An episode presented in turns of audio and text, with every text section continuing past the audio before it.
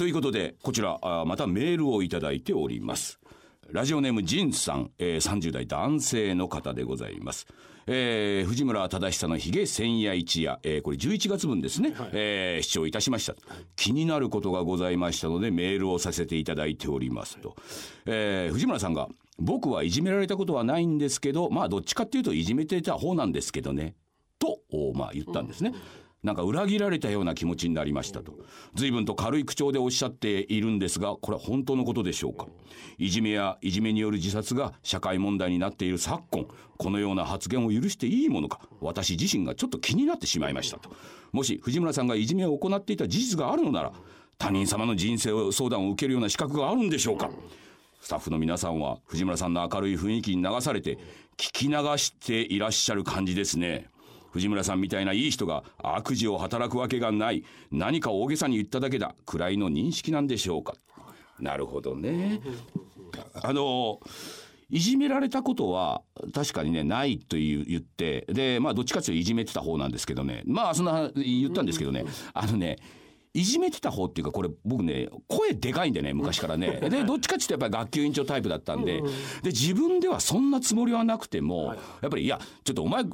あいつさちょっとおかしいだろみたいな話はやっぱなるわけですよ。でそしたら周りの人間が多少いやそうだよねみたいな感じには多分なったなることがよく多々あるわけです。自分の中ではそんなこと一切気には当然してなかったわけですよ。ところがねこれ小学校のね2年生ぐらいでしたかね。まあこんな調子でやってたわけですよ、うん、そしたらある日ですよ、はい、学校に行ったら、はい、なんか雰囲気違うんですよ。誰も僕に話しかけてこないんですよ。おおって言っても、うん、なんか空々しく、はいはい、どこどっか行っちゃうんですよ。あれ？と思って、なんだなんだと思って、で、一日過ぎるんですけど、そのぐらいにやっぱりちょっと気づくわけですよ。あ、俺無視されてるんだと思って。何やったんだろう。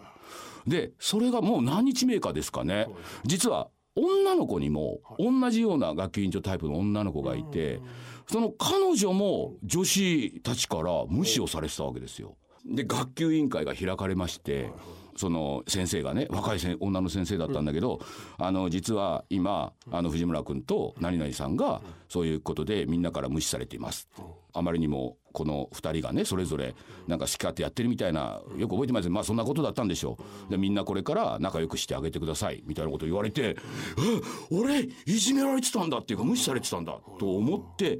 でもその時にねその23日あったんで23日だったんですけど僕の場合はね23日の時に僕にね唯一喋りかけてくれてたやつがいるんですよ。それが実はみんなの認識の中ではいじめられてたと思っている子だったんですよ。その彼が僕のとこ来て帰る人がいないからちょっと一緒にとぼとぼついてきて一緒に帰るみたいな。で彼の話をなんかちょっと聞いたりとかして。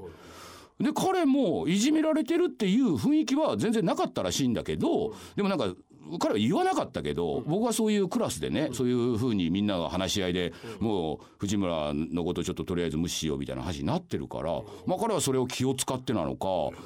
来たんでしょうね。いやなんかねその時は何も思わなかったですけどね人生ずいぶん経ってからいやあいついいやつだったなっていうか。なんでしょうね。だからその時に考えるのはいじめるいじめられてるってなんか人々が認識していることよりもその人たちの受け取り方次第で随分変わってしまう。だから僕自身もいじめられてると思ってなかったしいじめてるとも思ってなかった。でそのいじめられて完全にいじめられっ子っつったらあいつだよねって言われる彼もいじめられてるって確かにそれはあったけどでもいじめられてる僕に対して寄り寄り添ってくるっていうまあそういう優しさもありの。だから彼はきっとその後ね僕は今彼と会ったら「いやあの時ありがとうね」ってやっぱり言いたくなるような。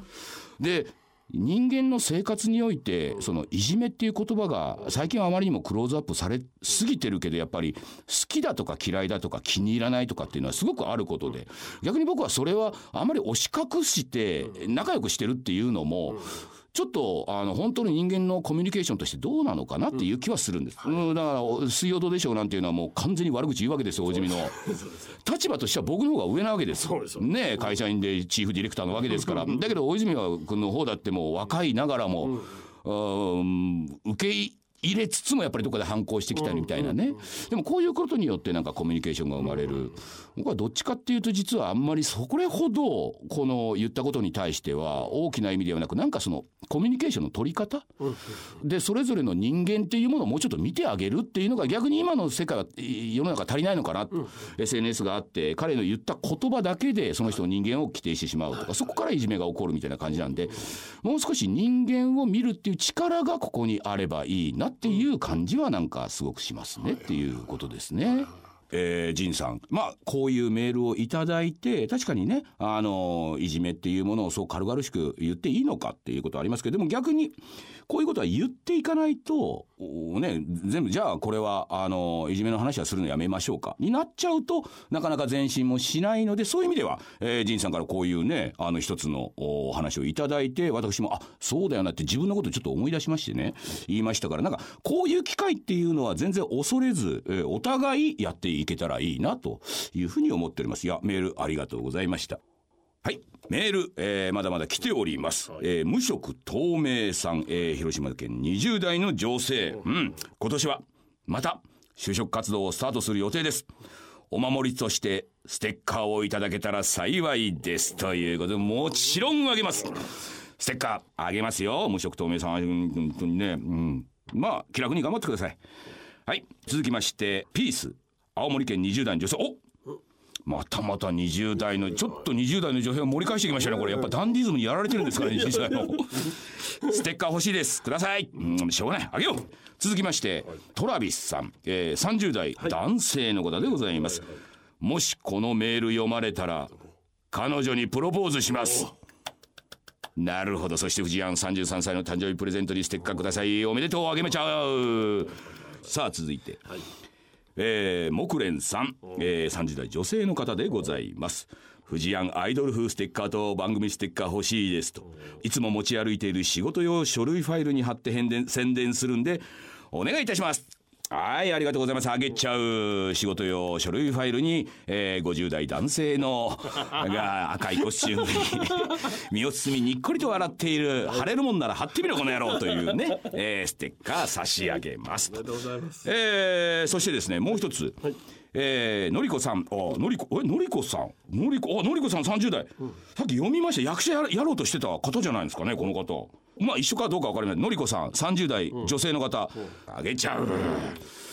でもう一方今日実はね今まで時間も足りなかったっていうことで、まあ今年あの年の初めの放送なんで、い、つも読んでいる読み聞かせ、はい、えー、これちょっと今回はねお休みしまして、はい、うん。でリュウさん主婦ですね。20代で主婦。今年は出産後すぐにキャラバンがねどうでしょうキャラバンがあったので行けず子供が3か月なのでね年末にやった忘年会も行けず。だからステッカーください。ステッカー、ステッカーじゃなくて、子供に絵本読んであげてください。ということで、今日読まなかった、この眠り妖精ウィックルの、えー、本、サイン入りでお送りいたします。リュウさん受け取ってください。ということでございます。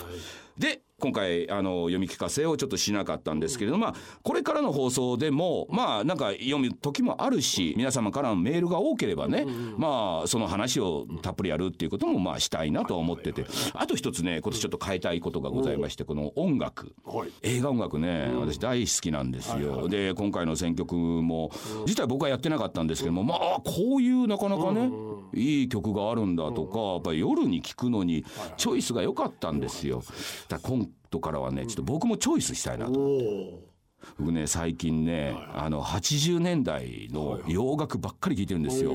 80年代っていうのは僕にとってあの僕1965年生まれなんで要は15歳から25歳までが1980年代なんですよ。で僕90年に会社に入社してるんですよ。ということは高校生から大学を卒業して入社するまでがどっぷり80年代なんですよね。で一番多分音楽を聴いてた時期であったし、いろんな多感な時期だったし、ということでもう聴いた曲がもう思い出のねようにこう蘇ってくるっていうこの80年代の洋楽をちょっと僕なりにちょっとチョイスしてと思いましてですね次回の放送からはちょっと自分のチョイスした理由なんかもちょっと話をしながらということでね。あのね80年代ってねどの曲聴いても洋楽ってね明るいんですよ。日本も多分明るい時代だったと思うんです、もう高度成長からずっとそのまま延々といって90年に本当バブルが崩壊するんです、91年に、そこまでの上り調子の最後のなんか最後っぺみたいな感じで、一方ではジュリアナなんて言ってお立ち台で登ったりとか、ああいう時代ですよ、まあ、洋楽自体もなんかそんな非常に楽しげな、音楽が多いんで、ちょっとなんかこう2018年、えーまたあの時代から30年近くね、20年30年経ってますけどもあの時の明るさをまた取り戻したいっていうような思いで、ちょっとダンディズムとはまたちょっと違うんだけど、えー今年の、えー、ヒゲ千夜一夜、楽しく、やっていきたいと思っております。さあ、えー今夜のヒゲ千夜一夜、えーたっぷり話しましたけどもそろそろお別れの時間となりましたと。今回もねこちらのおステッカー5名様、えープレゼントおいたしますのでどしどしご応募くださいと。ということでお相手は藤村忠久でございました。おやすみなさい